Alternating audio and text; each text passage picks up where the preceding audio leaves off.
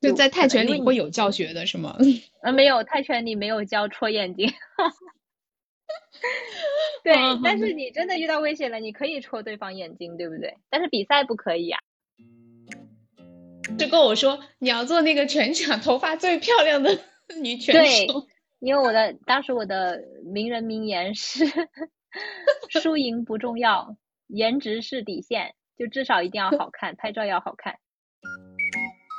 然后我就没有闭紧牙关，结果一个摆拳过来，我感觉咬自己自己的舌头下下牙咬到舌头了一样，就感觉舌头少了块肉，就感觉血有点流出来。因为关键是你自己当时不觉得自己可怜，你你没有概念，你就迷之自信，我没有概念，对我没有任何概念。对，你的自信哪里来的？就是觉得好玩呀，上场能拍照呀，上到擂台上，在一个很大的一个广场上，还有人拍照，哦，好酷呢。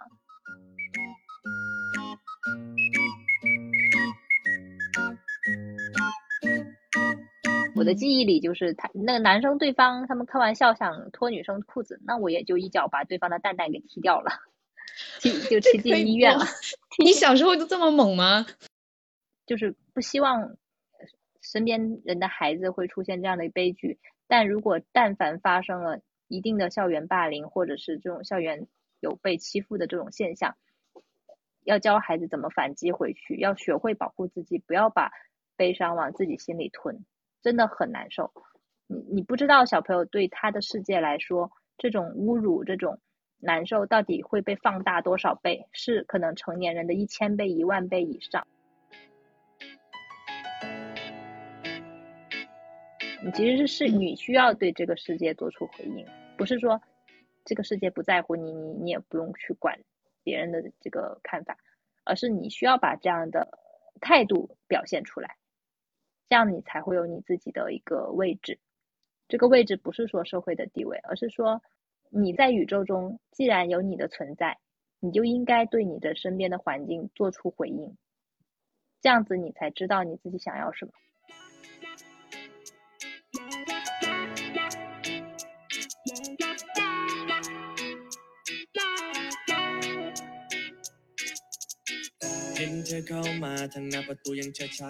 大家好。欢迎收听今天的十二散步。你身边有没有真正开始学拳的那种女生？我有一个闺蜜，她学泰拳已经三年了，并且是把它当做一个非常认真的爱好来对待。从最早的可能每周一节课，到后面夸张的时候，周末可以连上三节课。呃，我是很想知道他在学拳的这段经历，他带来了什么影响和启发。嗯，也非常感谢他今天能来接受我们的采访。先让大虾来给我们打个招呼吧。好的，大家好，我是大虾。嗯，那我的职业之前是在呃互联网做人工智能方面的产品经理。然后我学泰拳呢，是在应该是在二零一八年还在北京的时候，嗯，学了半年。后来在二零一九年就来了上海，然后也持续找了一个拳馆接着学。大概是二零一九年到现在二零二三年，七快四年了吧，学三年半多一点了，嗯，学了有快四年的泰拳。那我说回泰拳这件事情，刚才又也有引出，嗯，我一开始其实学泰拳就是发泄一些这种心理的负能量啊，包括职场上的压力，所以那个时候就在北京的时候，工作压力比较大的情况下去找了一家拳馆，然后去。第二呢，也是减肥嘛，然后泰拳的这个消耗热量比较大，所以我当时在纠结说要学拳击、自由搏击和泰拳的这三种不同的格斗技技术上，然后我选择泰拳。呃，区别可能待会儿会说，就反正是因为第一是减肥，第二是这个能够消耗掉一点自己的这种负能量，所以就开始了这样子的一个 泰拳之旅。后来就觉得自己也是赶上有点感兴趣，然后加上好不容易学半年了，基础动作也学会了，慢慢的就是步上步入正轨了吧，所以就也没有放弃，就每周还是会有一节两节课这样子的持续性的进行着。然后在后来因为工作就是过程中开始想要划水，然后就每天下班就想往拳馆跑，拳馆就把拳馆当家了一样，就一下光一下班就往拳馆跑，然后每天一节课，除非就是因为我们当当时那个拳馆约不上课，抢课特别累，就是因为教练都满课嘛，所以你要抢课，抢到课了就才能上课，所以那个时候就疯狂抢课，疯狂上课，大概每周会上到七八节课左右。对，一节课九十分钟。最开始的时候是早上八点半上课到十点，因为公司十点半上班。后来换了一家公司，然后是因为早上的时间就交通上不太就没有之前那么方便了，所以就换成了晚上上课。就晚上是在七点半，因为当时的安排排课时间是七点半到九点，最后一节课。然后下课了就直接在城管吃饭，所以就也没有减肥成功。因为教练做饭太好吃了，在我们看来，就是学拳那段时间好像还是蛮流行、蛮热门的。就是一八年左右的时候，感觉身边很多人去尝试这项运动，知效果很好呀，又能训练一个人的反应速度啊，调节工作中的压力，对外释放攻击性啊什么的。其实最早你也是从这个看起来比较功能性的目的去出发的，但是在接触的过程中，呃，也确实是在这个事情上投入了很大的。精力、时间和金钱，对吧？你是怎么？我在你的影响下，其实我也会感兴趣，想去尝试啊。包括我身边也有很多其他人看到，就说学拳，尤其是去年，像不管是唐山事件还是什么事件也好，大家都觉得，呃，女孩子在这个女性在这个世界上，确实在物理程度上她是处于弱者的。我们都希望在这个物理层面上能够对世界有一定的防卫和攻击性。那其实学拳和锻炼身体是一个非常直接有效的，呃。就是尝试吧，啊，那这一块就是我也想替大多数的人来问一下，怎么样去发现自己可以去尝试和坚持这项运动呢？还是回到最开始，就是能够释放自己的能那个负能量开始吧。就是最开始呢，其实我还没有很想去学泰拳本身的，因为那个时候就是大家知道，其实其实健身房的课会比泰拳这样子的课会比较便宜。所以一开始我想找一个这种健身的私教，但是其实可能在更早期间我已经有过这个私教课的，就是健身房里面的一种一种撸铁的经历了，所以我其实不不需要这种私教，但是呢，就觉得撸铁可能的更多的只是纯粹的在追求呃减脂塑形这样子的一个目的，对于这种可能偏偏向于发泄式的 这种攻击，就是对外释放攻击的这样子。这种对外攻击不是说去打人啊，就是能够把我想要，比如说我想痛扁我的领导，但是我又不能真的痛扁他，那我只能就是打个沙袋，或者是打一下教练。但这种情绪在我刚好是可能大众点评上看到，哎，这附近家附近有一个这样子还不错的一个拳馆，我就去买体验课试了一下。那么在体验课之后，当场我就觉得，哎呀，打完真的好累啊，然后。好放松，整个心情都好起来了。就是那一瞬间，就身体整个的多巴胺就分泌，不管是多巴胺还是内啡肽，可能真的就分泌到让我觉得那天晚上我睡不着觉。就是那种以前睡不着觉呢，是老是会有明天又要去上班，面对不开心的事情。但是呢，在打完拳以后，就就能睡得很安稳。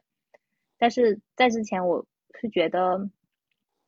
就是很激动的那种，睡不着觉。就那天，然后我就其实当时还没有买课的，就体验课结束还没还纠结，因为太贵了嘛，还纠结没有买课。后来我才就是那天晚上不行，我一定要买课，我觉得太开心了。然后虽然身体很疲惫，然后我就买了一节，买了当时最开始买了十节课，还不敢买太多，嗯，因为也怕受伤。就大家都知道打拳可能会有受伤的这种风险嘛，所以我。只买了十节课，应该最开始的时候，后来在在十节课以后，其实前十节课也是学基础动作，学一些呃，就比如说最开始应该是学站架，学直拳、摆拳，就是很基础的一些动作的姿势。然后在在后两节慢慢的开始学上鞭腿。在北京那个时候，其实那个教练他是散打出身，所以其实教不是纯不是纯泰拳。还会有一定散散散打的那种元素在里面，包括侧蹬啊之之类的，可能它的一个节奏步伐还是这种快进快出式的。但是那个时候我也并不是很了解那个泰拳跟散打之间的那个关系啊。那个时候我就只是觉得，嗯，很放松，很好玩。所以，所以十节课以后呢，首先看到自己瘦了，第二自己的情绪已经释放出来了，然后看到同事呢，工作上呢也开始放松起来，就会觉得以前在工作上遇到了压力，也不敢去骂别人，就是确实不敢骂人或者不敢怎么样，憋着很难受。后来呢，在拳馆中释放出来以后，回家就很开心，然后有了一定这种转移注意力的这种。方式吧，所以就又续了三十节课，但是在北京的时间并不长。后来因为工作的关系，从就是从北京离职以后，就去了上海，就来了上海。那那个时候呢，其实就已经有一定基础了。其实在北京最后的一个月，我还打了两场实战，是第一次跟会员打实战，就是很紧张，但是又真的很好玩，就第一次。就是戴，虽然戴着头套，戴着护具，就全套护腿都戴着，但是你是真的第一次跟别人就是 在笼子里面去 PK 的时候，有一种，就是第一次有一种竞技，就像体育竞技的那种感觉，就是你一定很想赢的，激发了我的一种胜负欲。其实我是一个胜负欲很强的人，就是我什么事情都希望自己做到最好，然后我在。笼子里面打败了另外一个也是 新会员的一个男生，我觉得真的好开心，甚至我还想打比赛。但在在在北京那时候我还没有什么基础嘛，所以才刚学几十节课，就教练开玩笑说：“哇塞，你可以打比赛了，你这个心理素质够强大的，就是会夸我嘛。”但是我就真的以为自己可以打比赛，所以我就后来还真的去看了一些比较职业的，像这种万冠军赛啊，UFC。这种比赛的视频，觉得自己会开始感兴趣，就会向往。那个时候张伟丽好像还没有出名吧，就自己会去有点向往这样子的。呃，当然我还是不敢去打职业赛，但是业余赛还是去想要去尝试的。后来在来了北京之后呢，其实工作也很忙，其实断了有有三个月没有打拳，因为那时候还在适应期。然后在大概一九年十二月份。就后来有个契机，但是那时候其实同日同事们知道我喜欢打拳，但是可能也没有时间或者是没有这个机会去附近的拳馆，所以呢，我就嗯，就是刚好有一次是内部群里推荐了我去的一家纯泰拳的，就是教练也是泰国人的这样的一个拳馆去去练习，他有几有三十多节课转课，因为他也要离职之类的，所以他想把课转出去。当时一个大群里面联系了他，然后我就去上了一节体验课，然后那是我第一次在纯泰国人教学的氛围下学习的纯泰拳，就是以前是学的中国散打风格的泰拳，它的步伐和这种技术的呃方式吧，就是格斗技巧，其实还是偏向于这种快进快出啊，老散打的这种有有甚至有摔有抱摔等等的一些。技巧在里面，那么泰拳它节奏其实是很慢的，就是会慢一点，它会更要求你，呃，看不同教练风格吧，有的教练会要求你打得很好看，啊，然后有的教练可能要求你，呃，一定要往往前冲，或者是防防守反击，啊，它其实是有不同的这种风格类型。那我当时去的那个拳馆就是有四个教四个泰国人。但是因为当时转卡给我的那个人，他说他经常是跟其中一个教练上课，啊，我就去上了那个教练的课。那个教练太内向了，不怎么说话。我其实觉得可能他不太适合我的这种比较，我其实比较活泼或者比较喜欢，呃，有更直接的教指导啊，就是语言上啊，或者是技巧上的指导上的这个东西。他可能那个教练教的比较少，所以呢，我又又停了一段时间。但是那个时候。刚好出的时候就是疫情爆发了嘛，所以又断了三个月，就是也挺坎坷的哈。然后后来在疫情开始就是慢慢解封了以后，就是已经开始陆续单，我记得是单双日复工嘛。然后嗯，那个拳馆呢也开始又陆续复工了之后，我就大概四月份吧就开始去又开始去去换了一个教练去上课。那那个教练呢，他也回泰国了，刚好他不在，就是他年前的时候回泰国了，所以他我就没有约他的课，约了另一个男一另一个教练的课。但是因为那个时候工作，对，换了一个课，然后那个教练成了我男朋友。就是这又是另外一个故事。对，然后那时候其实那第一个教练是他哥哥，是他表哥。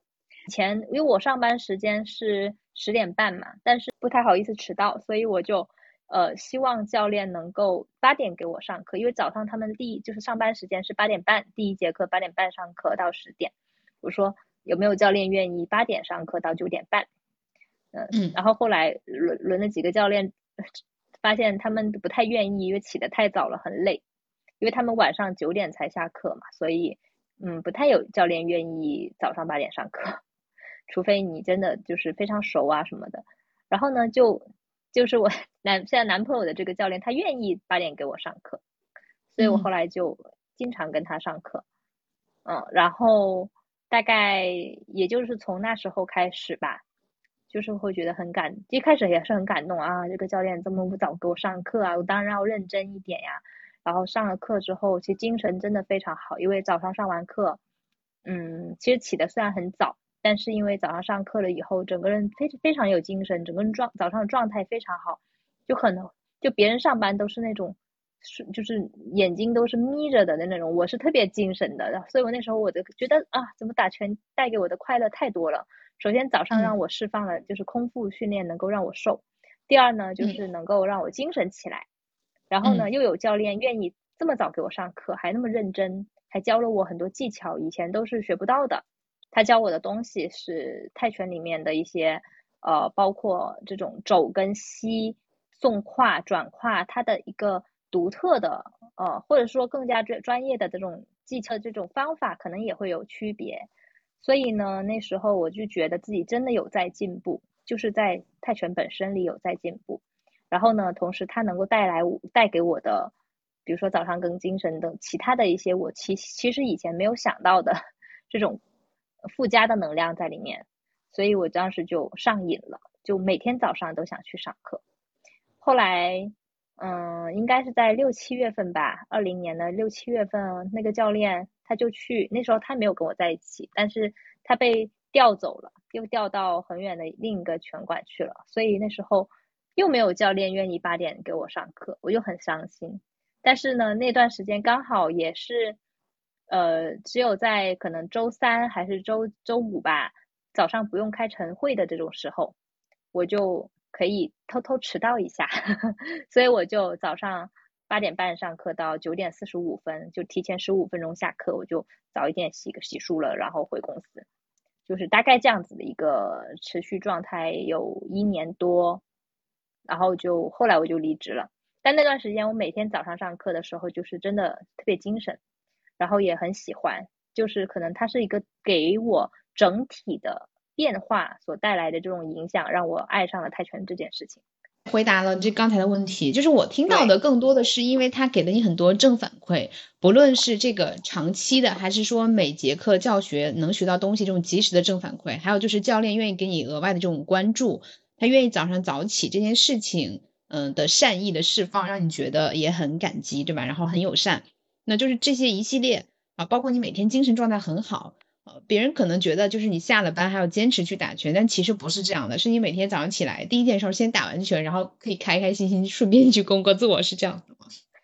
呃，对，那时候其实因为我第当时在上海那家公司的呃一因为压力和强度都特别大，就是可能晚上都要工作到直接说你的公司吗？还是你觉得不要可以可以说呀，就可以说，但是。对，就是当时第一家公司在字节跳动，就大家都知道加班就是大小周嘛，然后周末有一就是双周有一天要上班的那种。大家很酷的，但是在做的是人工智能这一块，然后是教育行业的，然后就是每天的工作压力确实是很大的。那自己除了这个工作九九六和这些基本的这些强度之外，他自己还有很多就是阅读啊什么，对于问题钻研的非常深，包括我这个。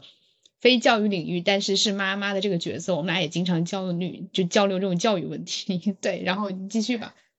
好的，我就因为当时我们，嗯，对，当时我们做的是，不知道大家有没有听过，就是大力的一个智能作业灯，就是其实小孩书书桌上的这样台灯的一种形式，里面有嵌了一个手机屏幕，然后能够就是帮助孩子去，呃，比如说查单词呀、听写啊，然后背诵啊，还有给父母发视频、给老师发作业。等等的一些这样的这种软件功能吧，虽然它是嵌在一个硬件的背后基础上，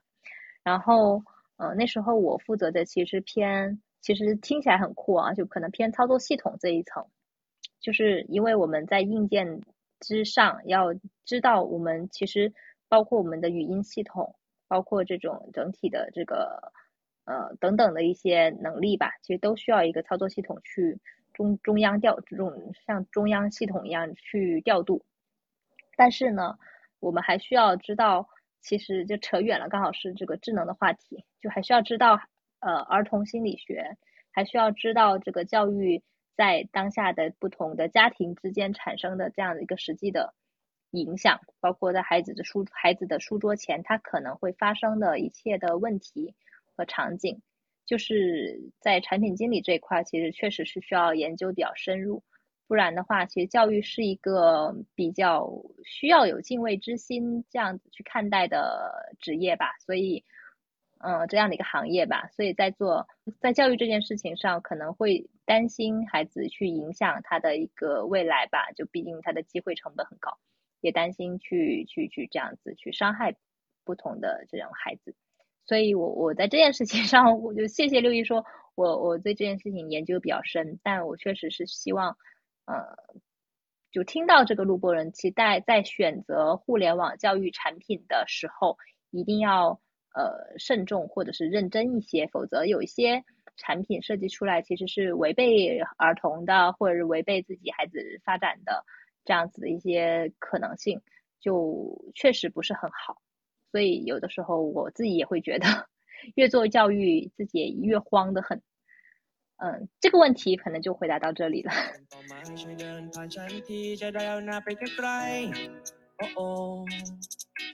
所以其实啊，就是嗯，你刚才在讲到，就是泰拳、拳击和一些其他的搏击类自由散打是有不同的。那你觉得，就如果对于呃没有过运动基础，想要去尝试的这些呃，就是女性，有哪些比较好的入门的选择呢？我我个人觉得还是要看自己家附近有没有比较好的拳馆和教练。首先，你看我们在选择工作地点的附近也可以，或者家附近的这种拳馆，其实都是需要在三公里以内的，否则你太远了，你不太可能花，呃，花打就打车也好，开车也好，就是你你那个时间成本会很高，所以你还是先就近原则吧，对。嗯，第二呢，就是其实本质上拳，我说一下它的区别吧。就是拳击它是，嗯，主要是出拳，它不能踢腿，也不能有任何的肘击，就是用手肘去攻击别人，或者是膝盖、就膝关节去攻击对方。那其实只能用拳，但是其实拳击也很累的，就它要就是要有各种步伐的这种转移和躲闪，它的只是格斗技技巧会有区别。然后它一个是比赛规则会有区别，那么呃散打呢和自由搏击，其实我是有点忘了，但是大概我先说自由搏击，它是可以有踢，就是大概是可以有踢，就是用腿的胫骨的这一块儿，就显示大家认为小小腿的正面吧，然后能够踢打对方的腰腹或者是头部、大腿都可以，那也可以去摔。就是用摔的方式去拿到这个比赛的这个得分，啊，摔的技巧也会教一些，但是好像是不可以用肘击和膝盖的。然后在泰拳上，它是比相对站立的一个格斗技术，是能够比较全方位的去学习到，包括你的肘击啊，然后膝就是膝击就是膝盖啊，就是顶膝我们这么叫，还有这种拳出拳。直拳、摆拳、勾拳都有，然后还有这个扫踢，扫踢的话也有人叫鞭腿，嗯，那鞭腿其实是三大的叫法吧，应该是，那我们叫扫扫踢嘛，那扫踢的话就也有中扫、高扫、低扫等等等等，那其实都是可以去学习的，就是当时我的 看法是，就是当时我在选择泰拳的因素是因为，哎，它泰拳是能够比较全方位，能够这个也有，那个也有，都有。啊，那拳击可能我觉得好单调，但其实并没有，就只是说它的技巧和这个比赛规则的区别而已。他们其实每一个的消耗热量应该都差不多，看你的频率和速度嘛，主要还是看你自己。所以呢，我当时是选择泰拳，是因为这个，因为它有更更多的一个招数，就是对我来讲就是招数在里面。然后还有地面的，地面我为什么没有选择？就是我可能还是比较有。喜欢干净一点，就觉得地面滚来滚去比较脏。当然，我不是地地板上，我觉得地面技术首先它也要很强的体力和柔韧性。然后呢，你你要控制对方的一个一个，反正身体身体部位吧，反正就是也他也要学摔的。其实柔术那个也是要学，把对方摔到地上，然后把它锁起来，锁技会学很多。但因为我的方向感不是很好。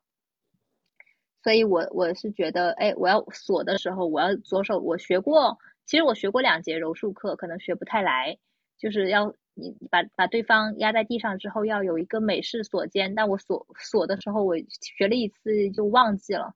第二节课老教练让我复习，我全忘了，记不住。就是那些锁技，这个手搭那个手，那个手扣这个手的，就是整个我记不记不清。所以呢，嗯，我就没有选择地面的这种技巧。就各有优劣吧，嗯，就听下来是这几个格斗的类型，是因为他们本身由于规则和他们这个文化的背景的一些限制，呃，让你觉得你更倾向于学泰拳，是因为它可以锻炼你身体更多的部分，并且就是在实际运营中的时候，其实如果你遇到危险的话，就是你真正在实战或者是你真正遇到一个什么事情的时候，你是不需要那么多规则的，就是你能够把对方。看到就行，是这样子是吧？嗯嗯，先说比赛本身的规则，他们是确实是有区别的。比如说你要打自由搏击比赛，它有它的规则；那你打泰拳比赛，它有它的规则。但是呢，泰拳它只是说还会教更多的部位的攻击方式，比如说走击，它就有砸肘啊，或者是直接平肘，或者是这种抬肘等等等等的一些技巧吧。那么在实战。呃，实际就是你真正遇到危险的 过程中，你还是要先，你先能跑就跑，因为你女生的，首先你力力量悬殊在里面，而且对方你不知道他有没有持刀持枪，或者是有别的武危险武器，然后你跑得快，那当然是是第一重要的，你还是以跑为主，尽量不要去去想着哎自己会就能够跟别人打了。因为有的时候你并不知道是不是真正遇到危险，嗯，我我其实是大家就可能会问到我这个 问题，是不是就不用怕被打？但其实还是，如果说遇到男生的话，其实还是以先就是如果真的有危险，还是大家建议大家就能跑远一点就跑，跑了之后再报警，啊，不要想着自己能扛。就是学了泰拳也不代表自己真的遇到危险要硬冲上去，对吧？对，实在是没有办法的话，就是说他可能是保底，但最关键还是说，呃，有可能情况下是先先逃跑自保。对对，然后像其实有有一些有一些，如果你真的遇到危险，你那种防身术，比如说戳眼睛或戳脖子、踢裆，就是攻击人体的要害，这些部位也可能会管用啊，就是。就在泰拳里会有教学的是吗？呃，没有，泰拳里没有教戳眼睛。对，但是你真的遇到危险了，你可以戳对方眼睛，对不对？但是比赛不可以啊。嗯，OK OK，就可能也是很多人关心的话题。但事实上就是，如果你不具备这个你自己一定的体能，然后反应速度和肌肉力量的话，你不要说后面的那些，可能连跑都跑不了。嗯，但是你不断的去锻炼自己的身体，让自己置于这样的环境里，那么当这些场景来临的时候，你可能第一反应不是被吓得僵住，而是起码知道我能跑，或者说我有一定的呃程度上的自保能力，对吧？我觉得这个带来的信心感还是有的。嗯，对，就首先自己知道危险程度，第二呢，知道嗯，我就算我打不过，我还是能跑，对吧？第三就是就算我跑跑不了了，我还是能打一打。就是就可能就自己有下下下下策，对，只是说，只是说我刚刚的建议是尽量能跑就跑。那么对于我自己的，就是比如说他可能遇到危险的信心在哪，就自己会想各种办法去能够让自己没有那么紧张。嗯，就不会一开始从心理上就先趴下或者认输了。对，因为有的人他可能像学校这种小孩欺就欺负，确实会有这种校园霸凌哈。他推你一下，你该怎么办？如果把你推到墙角了，可能怎么办？如果是小孩学的话，其实是会有优势一些。小小小时候大家都打过架。可能我不知道你们有没有，反正我小时候应该是有的。我的记忆里就是他那个男生对方他们开玩笑想脱女生裤子，那我也就一脚把对方的蛋蛋给踢掉了，踢就踢进医院了。天呐，你小时候就这么猛吗？对呀，就是我是从小就受不得别人欺负我的，所以就防御心理很强。只要你敢碰我一下，你就进医院吧，就是我会那种。这就是大家能跟我当朋友的原因之一。我我很怂，但我觉得我很需要一个就心理上或者外表上很强势的人，有的时候给我做示范。嗯，当然就是反噬之一，就是我也会经常被你吐槽。没有啊，就就还是要保护自己，对，保护自己嘛。就是特别是女生在学校里，一定要学会保护自己，一定要学会反击，不是说。坏人欺负你了，你就闷声不吭的，然后他要你干什么干什么，就就是反击，一定是家长先教给小朋友的第一第一课。就额外提一下，就是我自己的一个外甥女，就是因为在学校里遭受了一些，就是就是其实小朋友那时候我们听下来就打打闹闹很正常，可能有的小朋友就是往你桌上吐口水啊，在你踩踩你的书，用踩脏你的书和作业啊，偷偷撕掉你的一些。画呀，怎么之类的，你都会让小朋友非常非常不开心，回到家里就是非常抑郁，那么时间久了就得了一定的抑郁症，然后在今年的一月份，他自己选择了跳江自自杀，真的是，就是我心痛到 都不知道该怎么说。那刚好借着这个机会，还是希望能够，首先当就是不希望身边人的孩子会出现这样的悲剧，但如果但凡发生了。一定的校园霸凌，或者是这种校园有被欺负的这种现象，要教孩子怎么反击回去，要学会保护自己，不要把悲伤往自己心里吞，真的很难受。你你不知道小朋友对他的世界来说，这种侮辱、这种难受到底会被放大多少倍，是可能成年人的一千倍、一万倍以上。因为我们知道理性的这种控制力，这个说到自控力，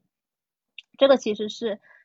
呃，可能也是这种心理学上，就是其实小孩子在呃大概六年级是十岁左右吧，五十十五年级到六年级之间才会，就是大脑的一个前额叶会发发展出一个自控力的这样子的一个能力。就比如说我们以前听说过的一个棉花糖实验啊，那么其实，在那个时候你发现的，你你身边的这种事情，你能不能控制住你的情绪，控制住你的专注力，控制住你身你你想做但是你可能不能做的事情。那这个自控力其实是在五五六年级才会发育出来的，可能或者说他还会变得更更更有这样增强这样的一个表现能表现力层面。但是你你可能更小的时候，你你被欺负了，你你不知道该怎么样控制你的情绪，或者你不知道该怎么样去去去对应对这样的一个事情，你可能会控制不住情绪，就去就去发生一些不好的行为，这个是很可怕的。这个其实，在很多的这种校园案例都会发生过，可能我不知道，就是有没有，就是大家有关注过这块的事情。但是悲剧就在我家发生了，孩子就这样子跳江自杀了，我没有办法接受这样的一个事实，但是又能怎么样呢？所以就可能回来说，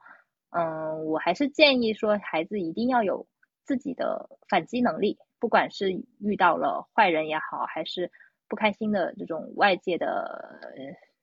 情绪压力也好，要把这种情绪释放出来，去把它消化掉，而不是把它积累在心里越久，就会可能这种挫折感或者受伤的这种嗯负能量会越多，其实是对不管以后还是对学习还是对身心的发展都非常的不健康。嗯嗯，我也特别。我不能说感谢吧，就是我也比较吃惊，就是大家会把这个经历分享出来，因为就一开始你可能还笑着说你都悲伤到不能该怎么办，就是我我是有知道这件事情，也也是某种程度上陪你过来这一段的，所以我觉得你愿意把这个分享出来，我很吃惊的。就是嗯，很很多难过的东西我们可以暂时就在这里不提，但是你你能够自己经历的这些这么阴暗和这么沉痛的东西，还愿意把你希望的。忠告或者建议给到大家，我觉得是很了不起的。嗯嗯，反正就是刚好就说到这件事情上了，说到孩子嘛，也说到这个我们为什么要遇需要具备一定的反击能力，不是说你看到正常人也去打两拳，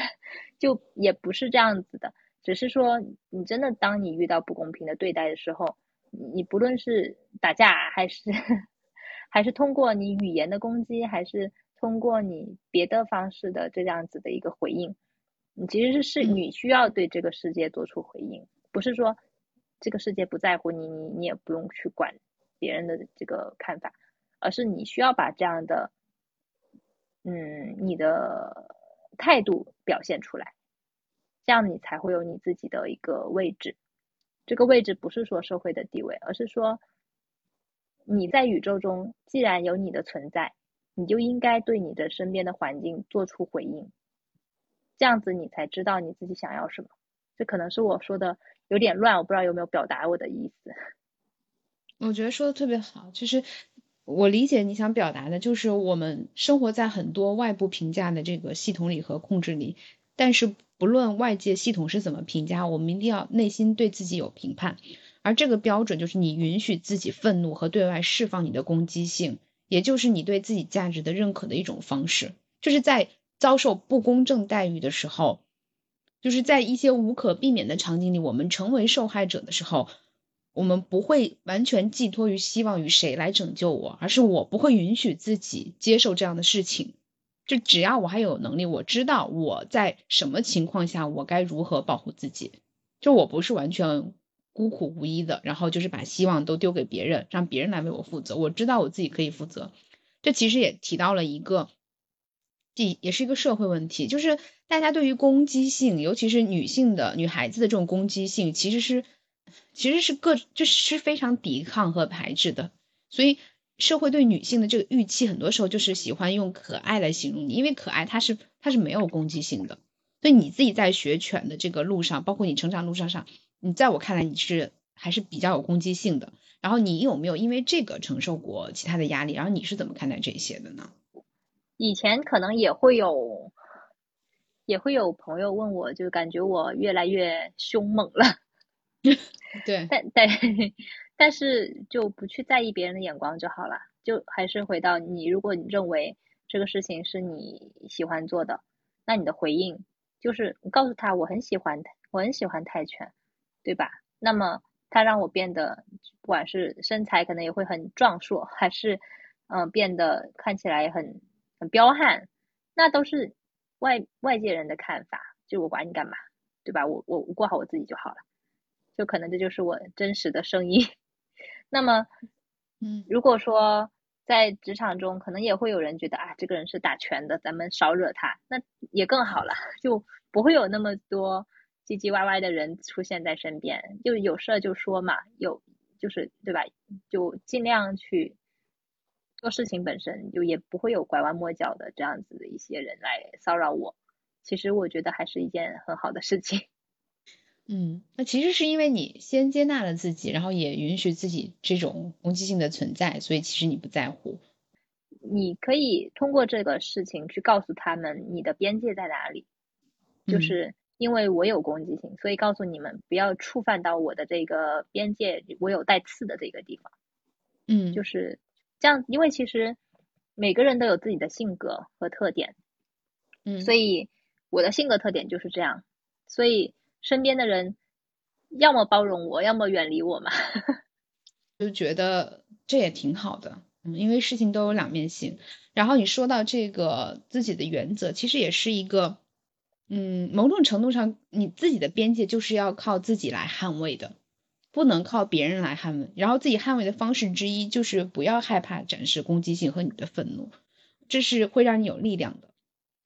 就是也是别人在冒犯你的时候，他需要考虑到这件事情他要付出成本的。如果觉得真的是欺负你一下无所谓，又很简单又能得到好处，那就他很难避免他自己不这么做。有的时候是有意识的，有的时候是无意识的，因为社会确实是这样的。但你如果自己不允许的话，其实你可以过滤掉，或者是避免掉很多无意义的消耗，并不是你当下妥协或者是做什么，你可能就有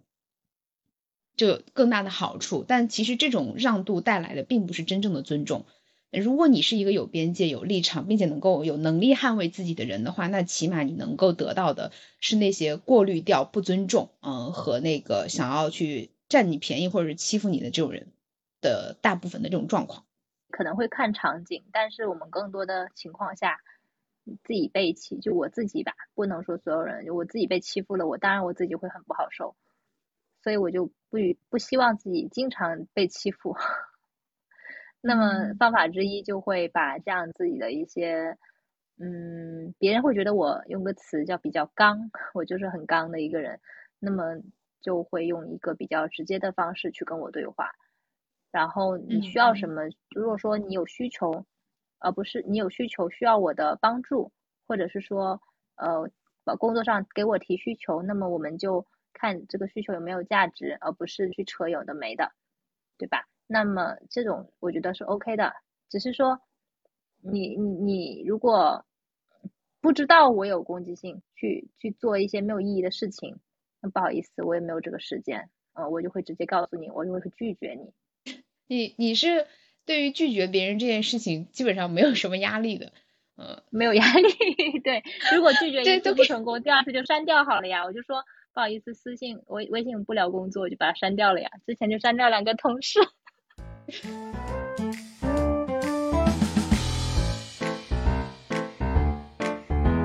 其实你也打过比赛的，对吧？打过一次，就在二零年九月份吧，十月份那时候。真正打比赛跟我们平时学拳有什么区别？怎么描述这个巨大差异？就是意想不到的失败。那时候我其实真的不知道，原来打比赛这么累的，很累很累，把体能全部耗到，就是耗尽体能，连喘最后一口气都提不上来的那种感觉。就是因为体能训练，我还比比赛当时我第三个回合没力了呀，然后就。其实过程怎么样？我说一下比赛前，嗯，我其实我后来才知道，比赛是要就算就算是打业余比赛，也是要备赛的，也是要长期要备赛一个月的。那么那个时候我应该是报名的时候我就直接报了，我没有管那么多。然后我的教练都不相信我报名了，都以为我开玩笑。嗯，那个时候我就说我报名比赛了，他说你连跑步都没有跑。沙袋也没踢，实战也没有，你还没上过实战课，还没有跟会员打过实战，你就去比赛啦？我说，就是他们泰国人讲话也不太，就是可能没有没有我这样描述那么对哦，但其实差不多这个意思。我说对呀，比赛不就是上个台 比个赛吗？带好护具有什么好怕的？然后，然后我就，嗯，后来我有个教练实在是看不下去，就在赛前的两周。呃，逼着我去上了两节实战课，就实战课是大课嘛，就是他是在周末的下午，然后要跟不同的会员之间切磋，嗯，然后我就实战了两次，啊，就那两节实战课都已经把我的自信心都给打没了，因为那些实战的师兄师姐们都很厉害，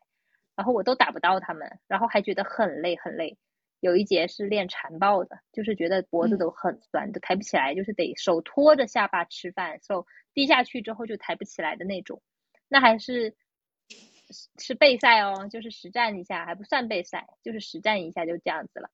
后来我没办法了嘛，然后也每天我想想每天撸铁，呃跑呃也有小跑步一下，然后也有每天上课，就是没想那么多。然后后来我还染了个头发，弄得可漂亮了，染了个全粉的头发，粉色头发。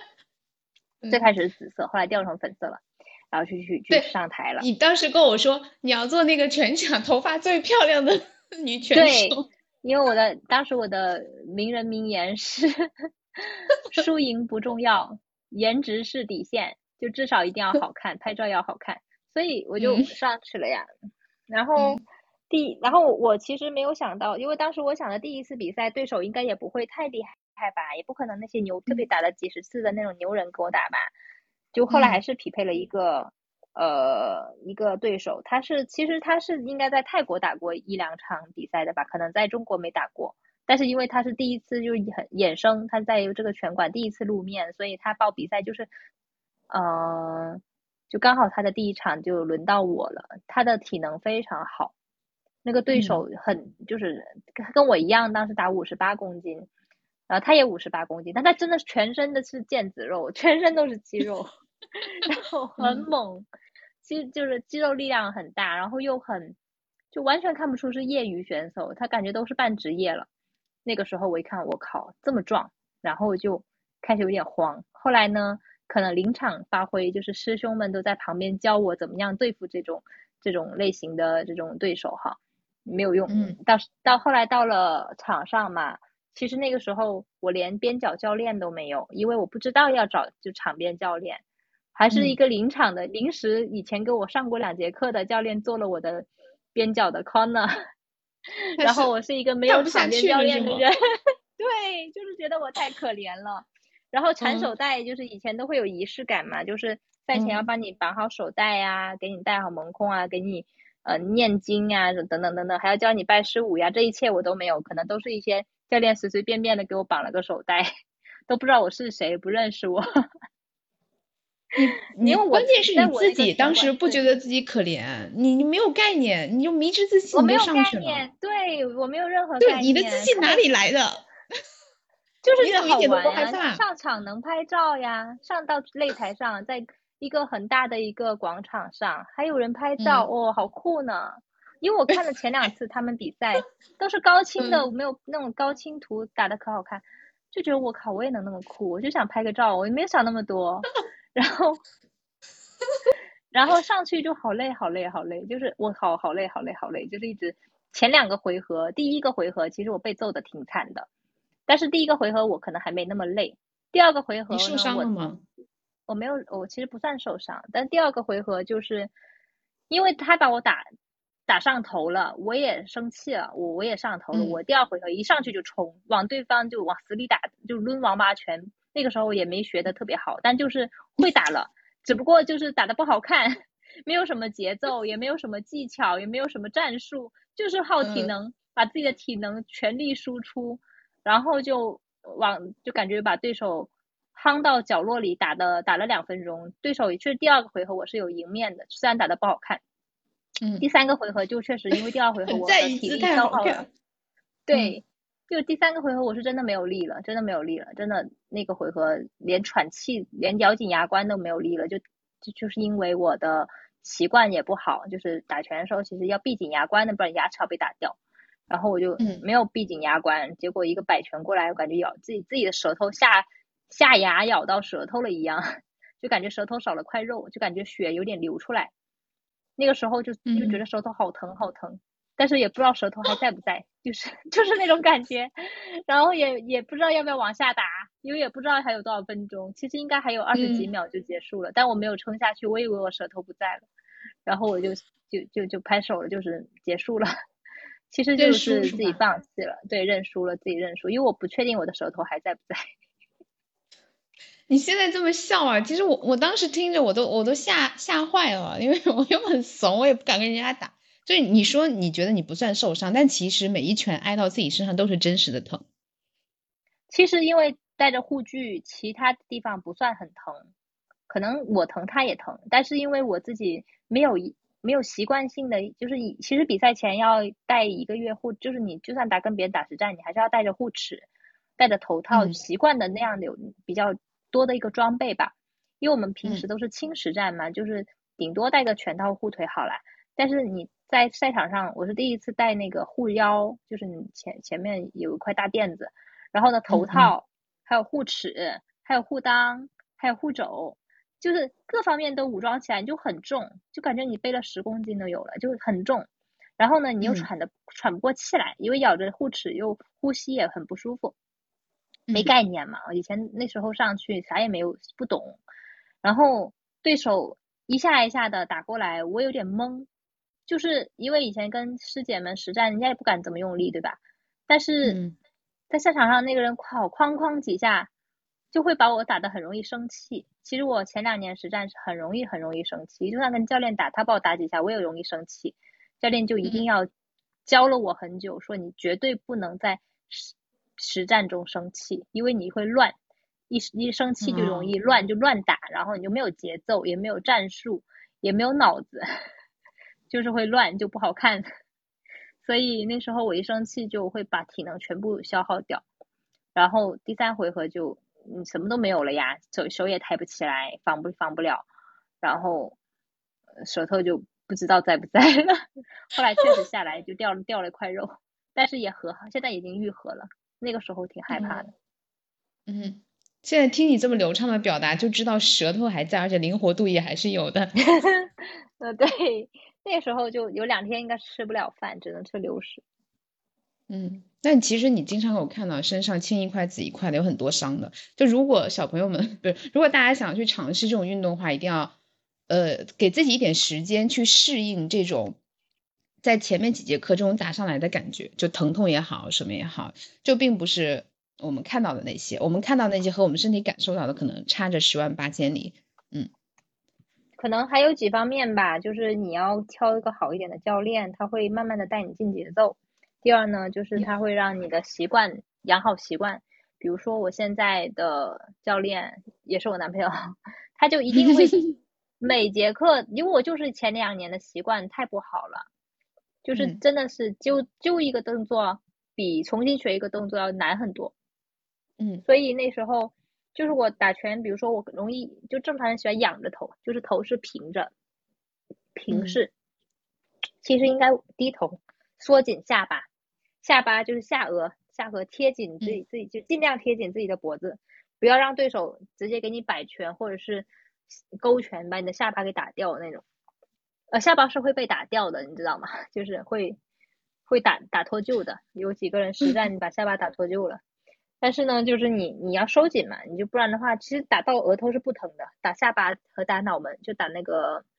嗯，牙齿旁边那个这个地方叫什么？腮帮子那里是挺疼的。嗯，哦，所以所以我老是不不不不低头，没有那个下颚没有收紧，所以就一直被纠正，一直被纠正，应该就是纠正了一整年吧。第二，我才第三年。一整年都在这边打拳，才稍微好一些。以前都是感觉就是脖子抬起来给对给给对方送下巴，给送给你打那样的感觉。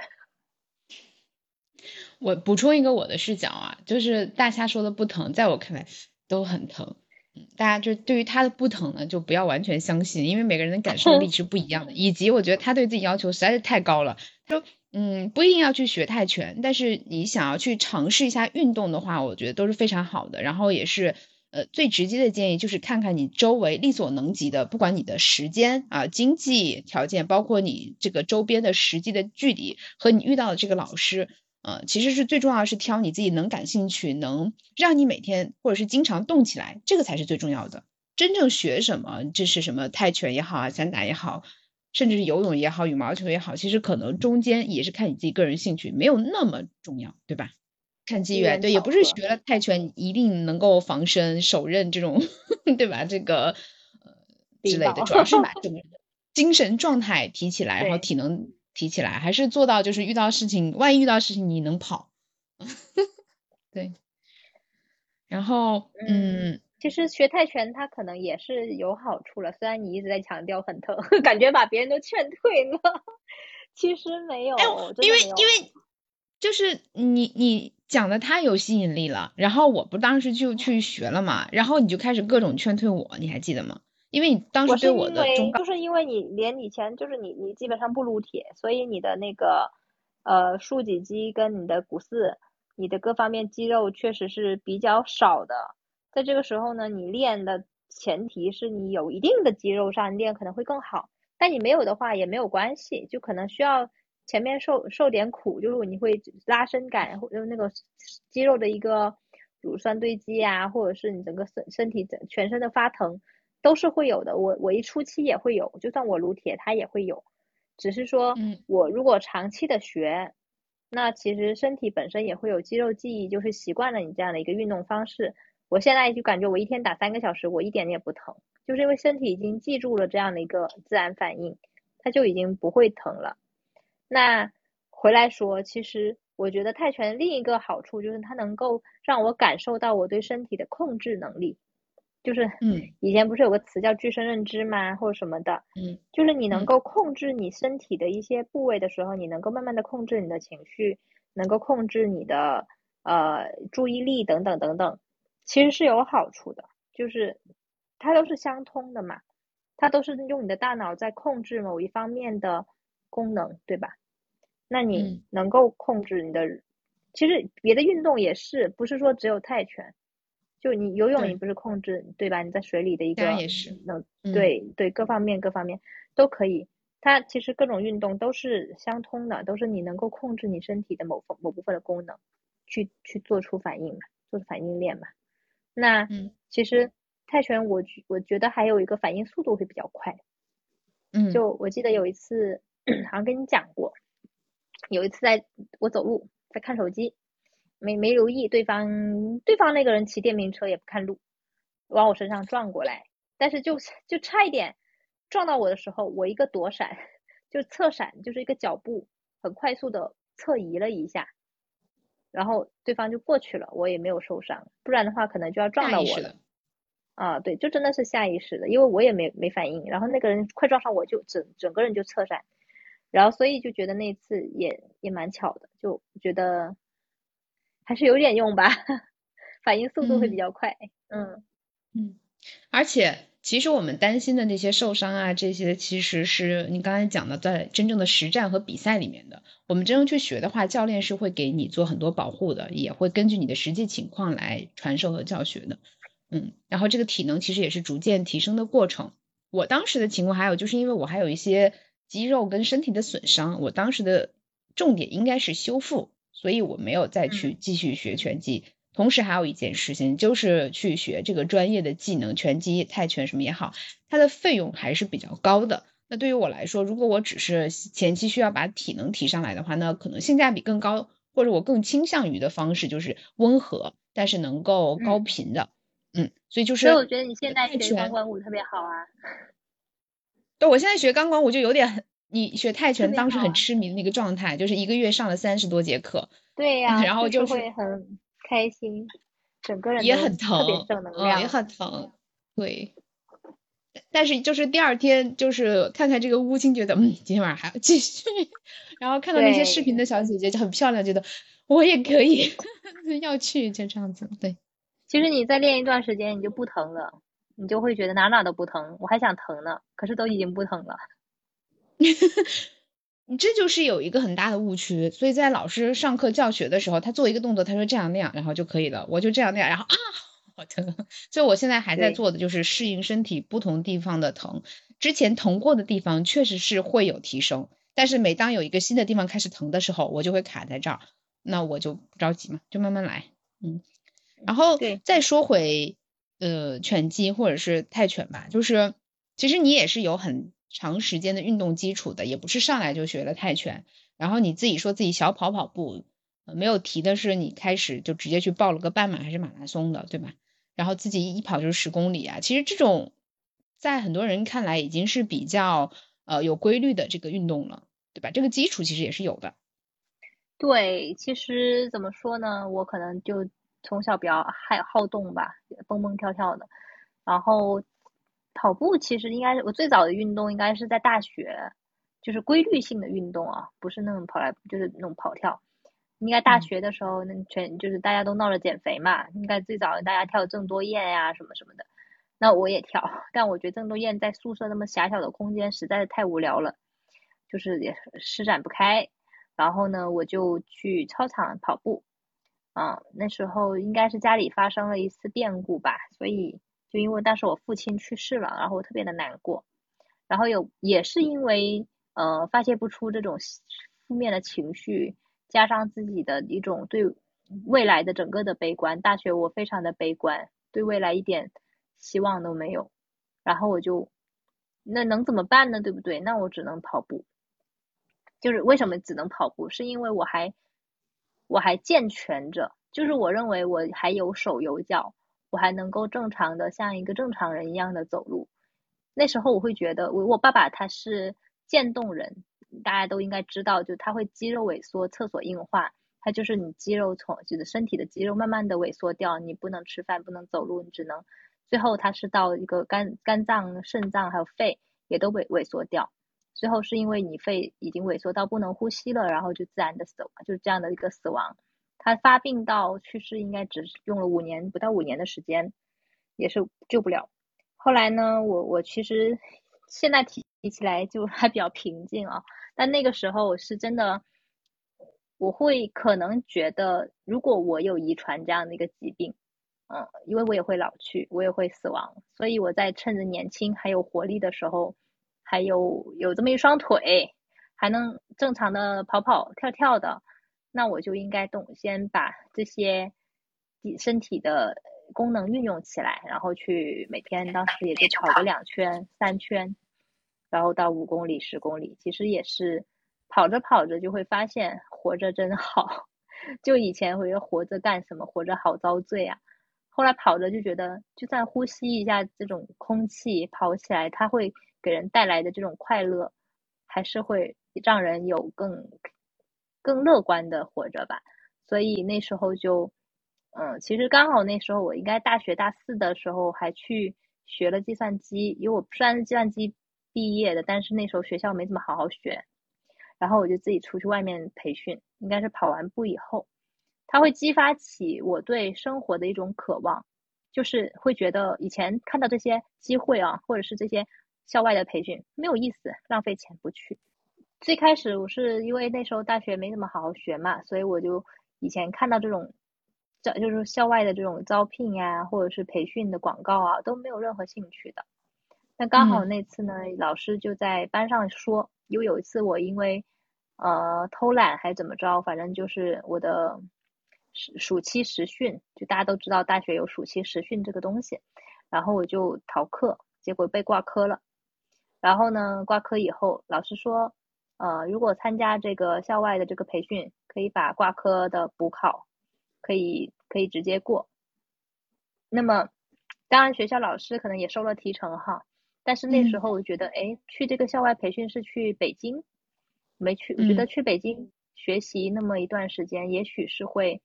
有帮助的，所以我就跟家里提了这样一件事情。那其实那个时候家里的经济也不太好，还是我长辈资助我读的那个书，读的大学，所以那时候我就还是毅然的去了北京去学习。嗯，其实那次是我整个人生的一个改变，就是首先我跑步能够让我意识到我对生活重又重新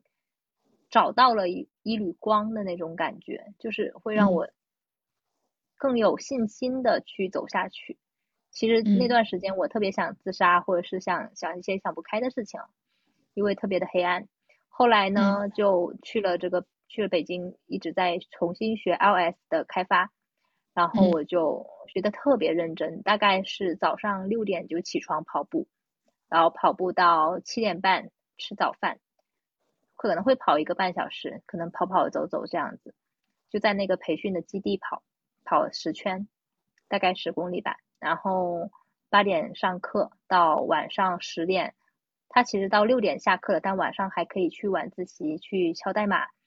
然后晚上八点敲码敲代码到十点半。就再回宿舍，然后呢，在就是那时候我们也是几个同学一起去的，然后就回宿舍，我还大概晚上还做笔记，重新再看网上到来的这种这种敲代码的视频，然后就看到晚上一点，然后就睡觉，睡到了早上六点又起床，又继续跑步，大概就是这样子经历了半年吧。所以后来我出来实习投简历的时候，一开始也不知道怎么写。后来有一次特别的巧合，那个面试官可能也是看我长得漂亮，加了我微信，然后说 你你你的你有什么特长或者是什么兴趣爱好？我当时也是不知道怎么问题，就问到的这个东西。我说我跑了马拉松，跑了全马，跑了上海的全呃跑了北京北京的马拉松全马，然后他就说：“那你应该写在简历上呀，这是很好的一件事情，你怎么不写？”我说：“我以为这个跟专业不相关。”他说：“这个能够体现出你的坚持毅力。”嗯，就让我写，就因为我写了那么一段话，就是可能认为我的个人的特点，写了我比较有坚持、有毅力。我跑完了上海和北京马拉松全马，跑了一千多公里，大概这样子的一个呃一句话，就是让我的简历从就是投了几百封没有回音，到突然收到了十几二十个面试，嗯，就是完全就这句话改变了那个面试的就整个整个状态。然后我就进了一家非常好的一家公司去实习，就是商汤科技嘛。那个时候，嗯，还还是一家创业公司，还没有上市，现在已经上市了。就是运动在你的生命里扮演了很重要的角色。我们今天是在一个无意识的情况下聊起来的。其实这个话题，我们一年多前我刚刚开始录播课的时候，邀请大家大家聊过。呃，可是我今天来回顾，我觉得现在是更合适的时候。嗯，然后也特别感谢大家跟我们分享这些经历。那其实大家身上还有很多很多的干货，不论是泰拳还是产品经理还是什么也好，我觉得如果大家感兴趣的话呢，嗯，欢迎给我们留言，我们可以邀请他来继续分享，继续挖他。我觉得他身上有很多宝。然后，嗯，对他的泰拳学习经历感兴趣的话，欢迎去看他的小红书。他就是我觉得每次跟六一的谈话都会让我有一种新的启发。就是可能以前我不觉得这些是很多么算不算不觉得多么厉害的事情吧，或者不觉得多么正能量的事情。但今天聊下来这么一回顾，其实我会觉得每一次的运动或者每一次这样子的一种生命的转折，其实都在一些很小的事情中发生，在生活中的工作上，或者是选，不管是任何人生重大决策的这种选择上。可能没有注意到的事情，都在我们身边的一些琐事中发生。包括你像刚刚讲的，我如果那中写那么一段，我跑了马拉松，可能就不会有这样这么好的面试。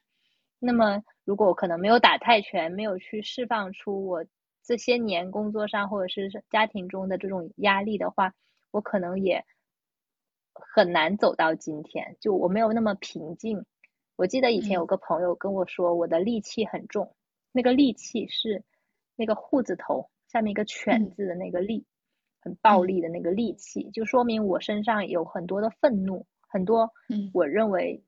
不合理的地方，我很执那种执念，就是因为我身上的戾气很重，所以我在对待我自己本身、对待朋友、对待工作，都会有一种我很不服气情绪在里面。但是我发现我这两年已经好很多了，我不知道六一你有没有觉得我好很多了？我就就我就是露出姨母笑，孩子长大了，姨母笑。但我就记得以前老跟老是会吵架呀，或者是一动不动就就跟别人撕逼，然后现在感觉就哎无所谓。对，就是大夏是我可以吵架的朋友，嗯，我觉得可以吵架的闺蜜是非常难得的，是那种吵到拉黑。那我知道是吵不断的这种，嗯，好像变成我们秀恩爱，对，就觉得每次跟你聊天都会重新启发我自己，就觉得特别好。我收下了，我也觉得特别好，我也觉得我能启发你。对，我觉得你能启发很多人。嗯，我要把它用来当剪下来当做十二散步邀请嘉宾的广告词，也谢谢大家的时间，希望希望你们喜欢，嗯，希望你们呃转发订阅和让更多人知道十二散步。